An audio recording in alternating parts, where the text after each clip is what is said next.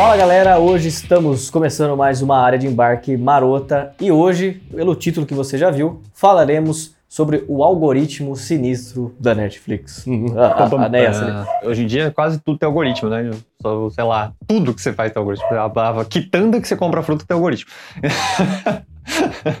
O próprio mas, YouTube, é, meu amigo. É, tudo, mas assim, a gente vai usar o Netflix de exemplo porque é um assim que já tá aí. Assim, foi o que começou a fazer o algoritmo ter esse sucesso, assim, né? Pelo menos no sentido de, de, de recomendação de conteúdo, né? Porque Facebook, o Instagram, o, o, próprio Twitter, essas redes sociais já tem um, um, algoritmo, mas ele funciona de uma maneira um pouquinho diferente, né? Ele é mais para você ficar na plataforma por mais, por mais tempo, enquanto os de Netflix, do YouTube ou de outros serviços de streaming aí, eles são para você também ficar, né, no serviço, mas te recomendar coisas que façam mais sentido para você assistir, né? Então ele sempre tá tentando ali convencer você a assistir alguma coisa, né? Por isso que às vezes você vê que há coisas que lançam, às vezes você nunca viu que existiu, você vai ver muito tempo depois, e sendo que para outras pessoas aquilo aparece, né? É o algoritmo é, selecionando alguma coisa para te recomendar baseado nos gostos que você tem, nas coisas que você assistiu e tudo mais. Mas... Você lembra quando a Netflix, quando começou, bem no comecinho, as pessoas, talvez uns jovenzinhos aí não lembrem disso,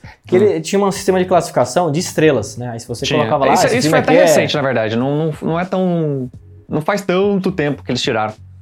Isso, então. Vocês falam, ah, esse aqui filme tem cinco estrelas. Ah, não gostei, zero estrelas, ou uma estrela, enfim. E aí ele aparecia lá a classificação geral daquele filme, do, da avaliação das pessoas. Só que aí eu lembro que foi até comentado bastante, simplesmente tiraram e colocaram um joinha e dislike. Só isso. Aí eu falei, cara, por que eles fizeram isso, mano? Só que aí, meu, meu amigo Yasser, eu fui lá e fiquei refletindo. Eu falei, ah, esses danados. Eles não querem mais saber se o filme vai fazer sucesso. Se você olhar, bater o olho e falar, ah, nossa, o filme tem 5 estrelas, nossa, legal. Não. Na verdade, eles querem saber quando você dá um like ou dislike, obviamente, se você gostou ou não, porque a partir dali eles já começam malignamente a manipular a sua Netflix. Porque é a mesma coisa que o YouTube, né? Tudo que você gostou ou que seja parecido ou qualquer coisa que lembre aquilo vai estar tá lá. Só que, calma, não é só quando você curte. Né? Tem outros tipos de ferramenta. Por exemplo, se você não curtir nada e continuar assistindo as coisas que você gosta, ele também vai entender um padrão de comportamento. Rapaz, nós vai longe. Os caras são bons, entendeu? Falando do sistema de estrelinha ainda, né? Porque quando você avaliava um filme, que é o jeito normal, né? Você vê em críticas ou tem outros sites onde você pode avaliar com estrelas, ou até com nota de 0 a 10, 0 a 100 que seja, você tá dando uma nota do, que, do quanto você achou aquele filme bom, não necessariamente do quanto você gostou, né? Se você for um pouco justo, porque tem gente que às vezes vai colocar zero estrela pro filme que ela não gostou, independente do quão bom seja, né? Agora, se você for classificar, quando você classificava em estrelas ou, ou 0 a 10 em nota, você está classificando, digamos assim, a qualidade do filme. Então, muitas vezes, você pode dar mais estrelas pro filme mesmo não tendo gostado tanto, entendeu? Mas porque você reconhece que é um filme bom, não é só não é legal para você, você só não se divertiu com ele. Então, assim, a classificação é legal para você ver a qualidade do filme, não necessariamente para você ver é, se você vai ou não assistir, né? Então, isso que a Netflix entendeu e por isso que ela tirou. Então, você colocando um gostei e um não gostei, aí sim você está avaliando o gosto daquela pessoa. E aí, é tanto que, se você vê, não só na Netflix, mas como em outros lugares também, eles têm até uma porcentagem, né, ao lado. Você vê lá, tipo, esse filme, 95%, 4%, é, 4 não, né, mas tipo, tem, tem uma porcentagem. Essa porcentagem não é quantas pessoas gostaram ou não gostaram, é o quanto aquele filme ou série, aquele conteúdo é parecido com o seu gosto. É o quanto a Netflix acha que você vai gostar daquele conteúdo. Então você vê um filme lá que tá com 95%, a Netflix tá falando, ó, esse filme aqui é 95 parecido com as últimas coisas que você assistiu e gostou. Então você provavelmente vai gostar também. Então é muito louco, porque parou de ser nota de qualidade do filme pra você gostou de coisas parecidas, então você vai gostar disso, né? É muito mais fácil pro algoritmo entender com gostei e não gostei. E também, ah, e, aí entra no que o Gustavo tá falando, né? Que não é, é outras coisas também. Por quê? Se você assistiu o filme até o final, ele vai entender que você pelo menos se interessou pelo filme, né? Se você assistiu um filme e largou nos primeiros 20 minutos, ele vai falar, pô, este filme ele não gostou. E isso ele leva em conta para recomendar os próximos também. Ele vai, ele vai levar em conta o que você deixou de assistir. Se você assistiu um episódio e não assistiu o resto, ele vai levar em conta. Se você assistiu uma série duas vezes, ele vai levar em conta. Então, tudo que você faz, sabe? O, o tempo que você leva entre escolher um filme e de fato clicar, ou às vezes clicar pela sinopse, sair, depois clicar de novo, tudo que você faz nessas plataformas, principalmente na Netflix, porque a Netflix investiu muito pesado no algoritmo, então assim, tudo que você faz ali conta, né? Inclusive, uma das coisas que, que a, talvez algumas pessoas perceberam que quando você entra na Netflix e tem alguma série, algum filme com alguma capa, depois de um tempo você volta e tá o mesmo filme série, só que com outra capa. Você já deve ter reparado nisso. É porque também a Netflix está testando em qual capa, qual foto mais te faz clicar para assistir uma série. Então você vai ver lá, por exemplo, vou usar Better Call Saul. Direto eu entro lá e tá com a capa que tem o sol na capa né, na, ali na, na, na, thumbnail. E aí, de repente, você tá, não sei o que lá, quando você volta, já não tá mais o Sal, tá um outro personagem. Aí, às vezes, você fala, pô, vou clicar aqui. Então, eles testam com diversos personagens, com diversas cores, com título, sem título, porque a capa também pode te influenciar a escolher uma série, né? É aquele julgar o livro pela capa, né? Muitas vezes, eu tenho certeza que todo mundo aqui já clicou, tipo assim, nossa, eu gostei dessa, dessa thumbnail aqui, vou clicar.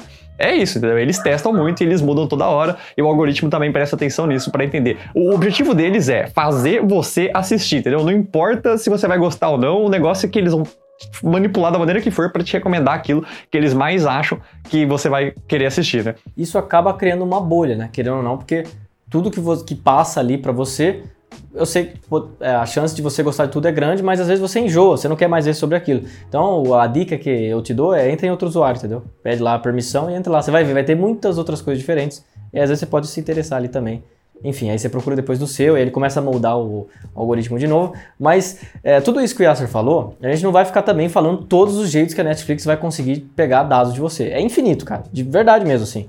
Até o tempo em que você usa no dia a dia, é, ou num dia específico, ou se, se, se o seu celular tem Netflix, ele também consegue pegar com certeza os áudios que você fala por aí, da mesma maneira que qualquer outro aplicativo. Então, é infinito. Mas por que, que a gente está falando sobre tudo isso que a Netflix faz? Porque é tudo gira em torno do Big Data. Né? Para quem não sabe, o Big Data são os seus queridos dados, mas não estou falando de CPF, todas essas coisas assim, não. Estou falando de especificamente de, de, de, dessas plataformas de streaming, eles querem saber do que você gosta e do que vai ter algum tipo de tendência no futuro para que eles possam prever o futuro, bem entre aspas, para poder criar uma série que caia no gosto é, de todo mundo. A Netflix, em 2009, ela investiu muito. Foi quando ela começou a investir em algoritmo. Né? O algoritmo da Netflix ele era bastante simples. Ele via se um filme tinha recebido notas boas, né, nas estrelinhas e recomendava para as pessoas, né? E aí, em 2009, ela fez um concurso valendo um milhão de dólares para alguma equipe ou pessoa que melhorassem o algoritmo deles. E aí eu não lembro o nome da equipe lá, mas uns caras, eles conseguiram desenvolver o algoritmo da Netflix que melhorava em 10% a, ele ser efetivo em recomendar algo que as pessoas iam assistir. 10%. Eles ganharam um milhão da Netflix. E aí depois disso a Netflix começou a investir pesado, pesado e pesado em algoritmo, tanto que tá aí o que é hoje, tanto que agora a Amazon, a Disney e todas as outras plataformas, inclusive o YouTube, tipo assim, investem pesado nisso. E quanto mais você usa, quanto mais os usam, mais você tem. E, e, claro, ele também é, avalia, por exemplo, o Gustavo e eu temos um gosto parecido. A Netflix percebe que eu e o Gustavo temos um gosto parecido. Então, se o Gustavo gostou de uma série que eu não assisti, ela pode recomendar isso para mim, né? Então ela avalia também é, a base de usuários como um todo. Os próprios dados da Netflix, porque o que eles perceberam, né? Pensando, né? Eles fizeram esse investimento no algoritmo a partir de 2009, onde eles não tinham séries originais, e depois de cinco anos, né? Quatro anos, na verdade, eles lançaram o House of Cards em 2013. Que era, o que, que eles perceberam? O algoritmo percebeu que as pessoas gostavam de House of Cards original, a versão britânica, né, que tinha sido lançada anteriormente. Viu que as pessoas assistiam muitos filmes do David Fincher na plataforma e eles viram que as pessoas assistiam muitos filmes com o Kevin Spacey. Eles pegaram o Kevin Spacey, pegaram House of Cards, pegaram David Fincher e fizeram a série. E é óbvio que deu sucesso. Eles sabiam que ia ter sucesso antes de lançar a série, entendeu? E aí eles colocaram muito dinheiro nessa série, fizeram uma puta série original. Primeira série original deles era incrível, assim. E aí eles fazem muito isso hoje. Então, por, isso, por, mais que hoje você fale, nossa, a Netflix faz um monte de produção lixo. Faz, mas por quê? Ela testa muito o que o algoritmo diz para ela. Se o algoritmo diz que o pessoal tá gostando de anos 90 e tá gostando de filmes sangrentos, ela vai fazer um filme que se passa nos 80 que seja sangrento. Você vai botar um ator que também é muito assistido. Então pode ser que dê muito certo, pode ser que dê muito errado, mas a estratégia da Netflix é pegar isso que o algoritmo está dizendo para ela, juntar os negócios aleatórios e lançar. Se der certo, beleza, você continua, se der errado, você cancela. Vale mais a pena ela gastar esse dinheiro do que ela tentar criar o um negócio do nada, que ela não tenha certeza de nada, e testar que ela tem muito menos chance, né? Então, por um lado, é ruim, porque ela começa a flodar de um monte de série baseada em, em coisas aleatórias que o algoritmo joga ali para ela. Por outro lado, pode ser bom, porque com certeza o Gustavo, eu, você, a gente já viu. Sabe aquelas séries ou filmes que você vê? Meu, como é que eles pensaram em juntar X com Y com Z, que são coisas absolutamente aleatórias e o negócio fica bom ou dá certo, entendeu? Sabe aquelas que nossa, mano, que ideia aleatória, mas que como ninguém pensou nisso antes? Eles não pensaram, entendeu? O algoritmo falou: ah, eles gostam desse ator, eles gostam desse tipo de série, eles gostam desse tipo de narrativa, pum, junta os três e vai. Então, muito ali é o algoritmo que entrega os dados, eles só pegam e produzem. Claro, alguém vai ter que escrever o roteiro, mas a ideia inicial, Stranger Things é outra. Eles falaram: pô, o pessoal tá assistindo muitas séries dos anos 80, o pessoal assiste muito filme de criança, o pessoal assiste muito filme de ficção científica. Bora fazer o um filme com criança de ficção científica nos anos 80. Pá, lançaram. Então eles fazem muito isso. Stranger Things deu certo, outras coisas nem tanto, né? Mas a estratégia da Netflix é ir lançando e vendo o que dá certo. E agora, chegou a hora de eu fazer esse papel, entendeu? O advogado do diabo. Por quê, Yas? Porque, vamos, esse assunto é muito polêmico, né, do Big Data em si. Lógico que a gente vai afunilar mais para os streamings, né? Porque Big Data serve para qualquer coisa, paz, meus queridos espectadores, né? É para é isso que serve o Big Data. Inclusive, o nosso querido professor Giga sempre falava, o Big Data é o ouro do futuro, né? E realmente, velho, porque... Mas vamos lá. Por que eu tô falando isso? É porque quando você começa a entender que as plataformas de streaming ou qualquer outro tipo de, de coisa que você interage sempre vai te mostrar apenas o que você gosta, você, muitas pessoas têm essa reflexão de que você cria uma bolha, porque não tem como gostar de tudo, gente. Desculpa, é, isso é impossível, né? Você vai até um momento você vai gostar daquilo. E como que você faz para gostar de outras coisas? Vendo coisas que são diferentes do que você gosta, porque você tem que experimentar, você tem que fazer você tem que ter essa experiência da experimentação, senão você sempre vai ficar na mesma estagnado. Mas, por outro lado, eu também vou dizer aqui que, na verdade, eu sou bem neutro. Eu gosto dos dois lados. O, o segundo lado que eu vou dizer é o seguinte: você aprimorou de uma maneira tão é, melhor a produção desse tipo de conteúdo para os próprios produtores mesmo, os caras que botam a mão na massa. Porque você gastava muita grana em vários pesquisadores que às vezes erravam feio na pesquisa, né? Os seres humanos às vezes erravam feio. Pensa, cara, nos anos 80, como é que eles. Não tinha Big Data, entendeu? Não tinha smartphone. Como é que eles iam pegar isso, sabe? Era muito difícil. Até tinha ali, mas era pouco os dados, não era tão grande. Então, esse avanço tecnológico que a gente teve, esse investimento que a Netflix fez, aprimorou em muito, cara. É sensacional para eles, cara. Eles pegarem um House of Cards e um Stranger Things né, e criarem, né, obviamente que tem todos os méritos de todos os envolvidos, mas, cara, é sensacional você pegar uma tendência, ver que ela vai dar certo, não sei o que lá, desenvolver, né, lançar e, for, e, e um sucesso, entendeu? Só que, igual eu disse, ao mesmo tempo, às vezes pode é, limitar a criatividade dos produtores, dos criadores de conteúdo. Às vezes, porque, porque, às vezes não tem a liberdade, tipo, ah, eu quero fazer um filme sobre é, medieval e vai ser fantasia e vai ser situado no Brasil. Aí os caras falam, meu irmão, isso daí vai ser um fracasso, ninguém quer ver. Entendeu? Mas ninguém dá, às vezes, a chance desse cara fazer. Eu não acho que isso deve acontecer, mas com certeza eles priorizam o que vai fazer sucesso. Com certeza. Mas até aí, Acer, até aí, esse negócio de só vou fazer o que vai fazer sucesso, é desde que o mundo é mundo, entendeu? Então essa crítica é meio vazia, porque tudo é assim, meu amigo. Tudo. É aquele negócio da zona de conforto, só tá moderno com Big Data, entendeu? Porque, tipo, a Big Data, você pega as informações e fala, só vou fazer isso porque é confortável. Você sabe Sim. que tem mais chance de dar certo. É a mesma coisa. Por que, que hoje em dia a maioria dos filmes é sequência ou remake ou adaptação? Porque se o livro deu sucesso, o filme vai dar sucesso. Se o 1 um deu certo, o 2, o 3, o 4 vai dar certo. Entendeu? Se o remake, se o filme lá original deu certo, um remake vai dar certo. Então, o pessoal não quer apostar muito, sabe? Eles não querem arriscar. Tudo bem, também. Tá os caras estão investindo 300 milhões no filme, ninguém quer perder 300 milhões do dia pra noite. Então, o cara quer ter mais certeza de retorno. Mas também é ruim, porque você fica limitado a fazer filme que já existe, e já existe, e já existe, entendeu? E fica reciclando coisa. Então é ruim. E, e também, por exemplo, tem que coexistir os dois, porque se a pessoa quiser escrever um filme original e eles falarem, ah, mas eu não sei porque isso aí é baseado no, no, na sua opinião e não no, no, Big Data, então não vamos fazer não, aí é ruim também, entendeu? Então tem que ter um meio termo ali. Você quer basear as coisas no Big Data para vender, ótimo.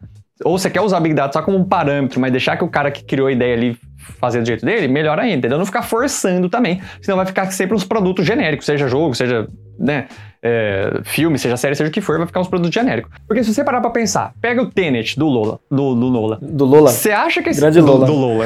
Lola. Você acha que esse filme teria sido feito se fosse por Big Data? Esse filme não tem nada a ver com nada, entendeu? Tipo assim, nada a ver com nada, eu digo assim, não, é, é ficção científica, mas, tipo assim, não é nada que você possa associar algum tipo de Big Data ali. O que, que as pessoas estavam pesquisando? Loucura? Viagem no tempo, motherfucker?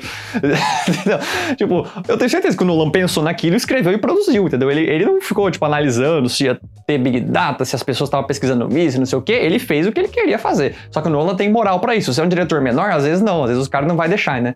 Então, acho que tem que ter um meio termo ali, sabe? Tem filme que se você for analisar só Big Data ia deixar de existir e é uma chance de ser algo muito legal, sabe? É, eu acho que esse exemplo que você deu é maravilhoso, na verdade, senhor. Eu acho que é o, estudo de caso, porque... Dunkirk, entendeu? Dunkirk, você acha que Dunkirk seria feito? Tipo assim... Não ia, não, desculpa. Não ia, velho. Não ia, não, não ia. Tipo, tudo bem, a gente... Vamos, vamos supor que o Nolan tem acesso ao Big Data, entendeu? Vamos supor. Que não é a cara dele. Tipo, eu, eu aposto que ele, ele é bem... Né? Duvido que ele vai, vai, vai vai querer fazer isso. Mas vamos supor, porque a gente pensa desse jeito, a gente pega desde o diretor, aquele mais o menorzinho, até um Nolan, um Tarantino da vida gigantesco que tem milhões para gastar. Quando você pega esses diretores maiores que já são consolidados e os caras são fodas e eles sempre acertam filme atrás de filme. Eles são a Big Data, entendeu? O estúdio fala, beleza, esse cara só fez filme bom, então vamos botar ele pra fazer eles mais um são filme. a Big Data, exato. Pronto, assunto é. encerrado, era isso. Não, brincadeira.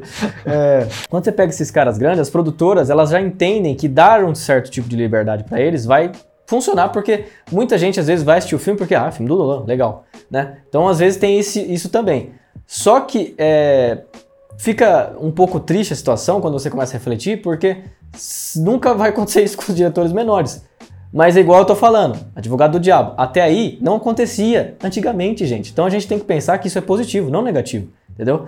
Se as produtoras é, tiverem equilíbrio, igual a gente falou aqui, maravilha, cara. O problema é elas quererem ficar insistindo sempre na mesma tecla, porque uma hora vai acontecer igual, inclusive vou fazer nosso, vou vender nosso peixe aqui. Se você clicar no card, a gente fala sobre é, lançamentos anuais que vai acontecer igual lançamentos anuais, entendeu? Todo, eles pegam um assunto que está fazendo sucesso, fica lançando, lançando, lançando, lançando, lançando, uma hora ninguém mais aguenta mais e simplesmente vai quebrar tudo, entendeu? Então, é, eu acho que acho que eles estão começando a sacar isso, porque também é uma coisa muito moderna, né? Fala aí, a gente nem sabia o que era Big Data, sei lá, 10 anos atrás, tá ligado? Tipo, em 2009, você acha que alguém ficava falando sobre Big Data? Não falava, tipo, Não. Acontecia lá nos bastidores e beleza.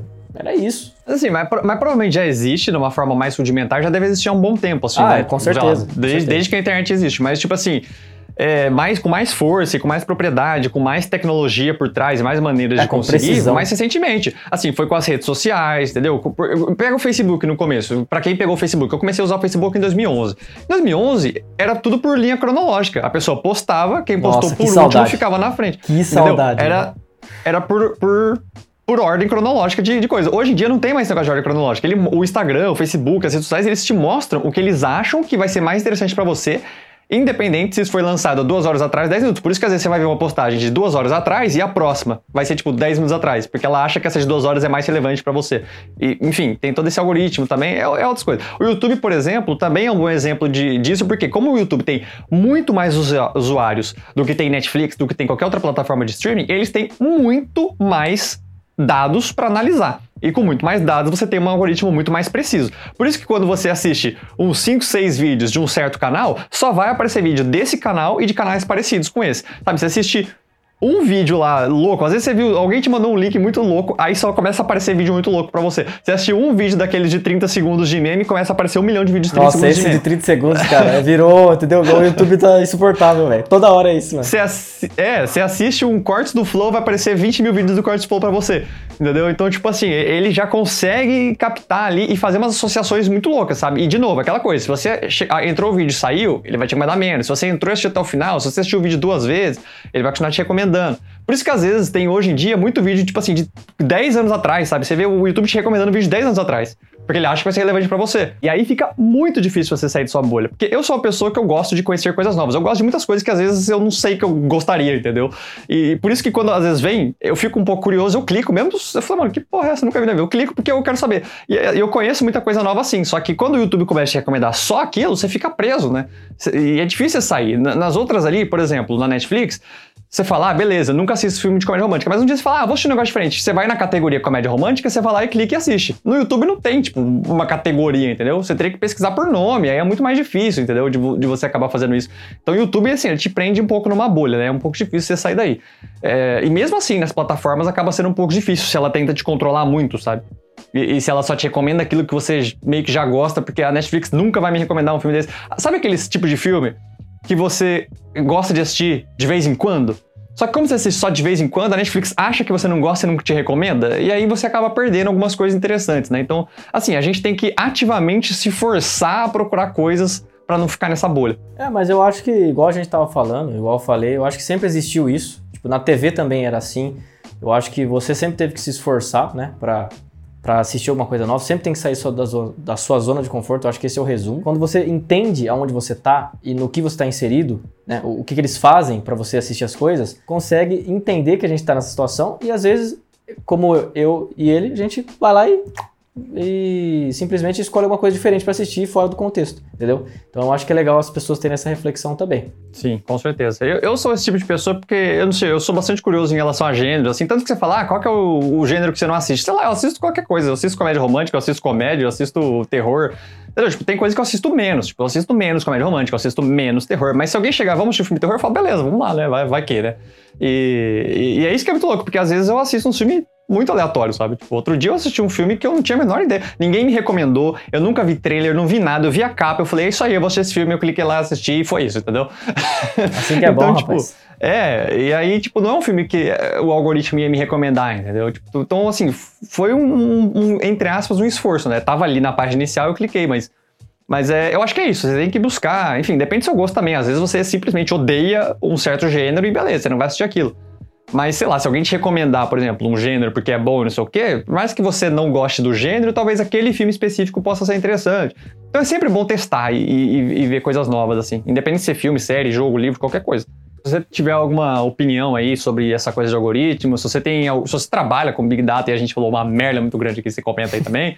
a gente não entende de Big Data é. exatamente. Então, assim, se você conhece mais, se você tem algum outro exemplo, se você tem alguma crítica alguma construtiva aí pra gente, você pode deixar aí nos comentários que a gente vai gostar de ler também, né? Se você chegou até aqui, não custa você recomendar esse vídeo pros seus amigos, mandar para eles, curtir o vídeo para mostrar pro algoritmo do YouTube que a gente vale a pena também, né? Para você só ficar vendo o nosso vídeo agora daqui para frente. É, exatamente. E, Caia no passinho do metrô espacial. Exato, cair no passeio do metrô espacial e faz outras pessoas caírem também, porque se você der like, se você se inscrever, se você compartilhar e se você comentar, o YouTube vai falar, pô, vou recomendar esses caras para as outras pessoas e a gente vai crescer, a gente vai ter mais inscritos, vai chegar a mais gente, a gente vai conseguir fazer vídeos cada vez melhores, baseados em Big Data aqui para vocês. Exatamente, meu amigo. E também Dominação você pode seguir mundial. a gente, Dominação Mundial, você pode seguir a gente nas outras redes sociais, no Instagram aí, no, no Twitter, no Facebook, enfim, a gente sempre posta outro, outros conteúdos por lá, principalmente no Instagram, e a gente tem um podcast, né? Né? Talvez você esteja ouvindo este vídeo aqui pelo podcast, mas se você não está ouvindo, se você está vendo pelo YouTube, a gente tem um podcast com conteúdos exclusivos lá também, né? Então eu recomendo que você dê uma olhada, é quinzenalmente e tem muito legal. A gente conversou com o nosso professor, como o Gustavo disse, a gente fez os lançamentos anuais também, tem muito conteúdo legal no nosso podcast, dá uma passadinha por lá, certo? Muito obrigado para vocês que assistiram até aqui. A gente fica muito agradecido se você conseguiu compartilhar e a gente se vê no próximo vídeo. Fui. Valeu.